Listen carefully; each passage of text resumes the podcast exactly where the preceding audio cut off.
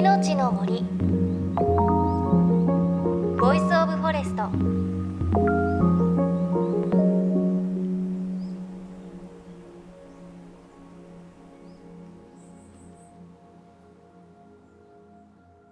おはようございます。高橋真理恵です。JFN38 局を結んでお送りする命の森ボイスオブフォレスト10月も半ば稲刈りも終わりの時期を迎えていますね。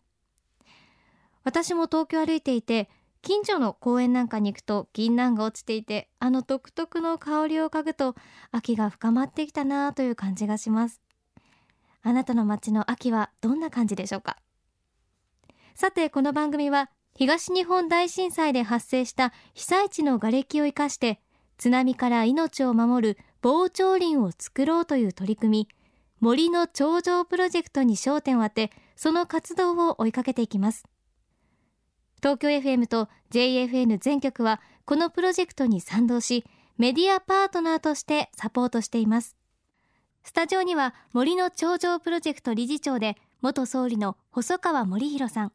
そしてプロジェクトの副理事長で国際生態学センター研究所長の宮脇明さんをお迎えしています。おはようございます。おはようございます。よろしくお願いします。よろしくお願いします。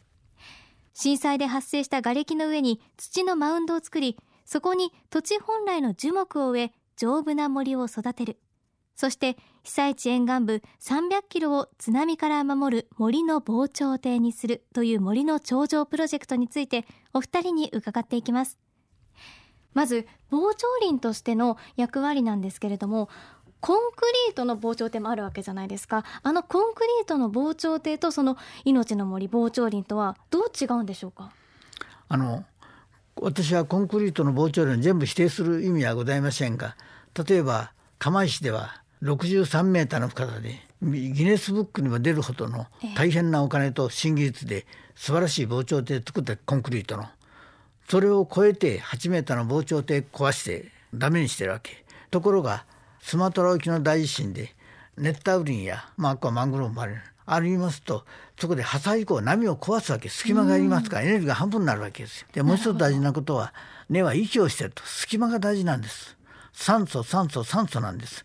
瓦礫があればゆっくりと分解して養分になります。隙間があれば酸素からまた分解しますでもう一つはコンクリの小さく割っておけば根が抱いてるわけですよ。だから倒れない、うん、根が瓦礫をしっかり掴むってことですね。そうそうそう、ええで実際に現場で見ますとですね同じことはドイツのちょうど私先々週ドイツから帰ってきたんですがベルリンで第二大社の瓦礫を全部入れて森作ってそこに立派な森が今できて観光地になったり保養地になったりしてますけどそこを今イノシシが壊しましたね。中へ削って出て2日線で出てるんです中。そうするとそうまあ木質のものはもう60年で分解してますけどレンガの破礫瓦礫がいっぱい残ってそれを根が抱いてるんですだから倒れないわけ。で細川さんにお伺いしますが実はこういったやり方というのはこれが初めてではないということなんですよね。あのそれは西ドイツでも先の大戦の後爆撃で破壊されたその家のレンガとか、まあ、戦車とかなんかまで埋めて今のお話のベルリンの辺りの立派な森もできてるしロッテルダムの辺りもそうだって言いますけどもえー、日本でもあの横浜の山下公園なんかは関東大震災の時の後にですね、えー、瓦礫を積んでできたものだと言われてますから洗礼がないわけじゃないんですね。で気になるのがそもそも瓦礫を埋めるということこれ自体には問題はないんですか？えー、瓦礫をあの無差別に埋めるということについてはいろいろと法律でも規制されてます。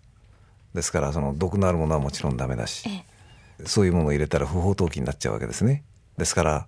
あの木質のもので、えー、特にその廃材とかなんかの中には問題のあるような成分も含まれてますからそういうものは取り除いてくださいと、えー、自然木とか倒木とか丸太とかですね。そういうものは構わないけどもと言われてるわけですね。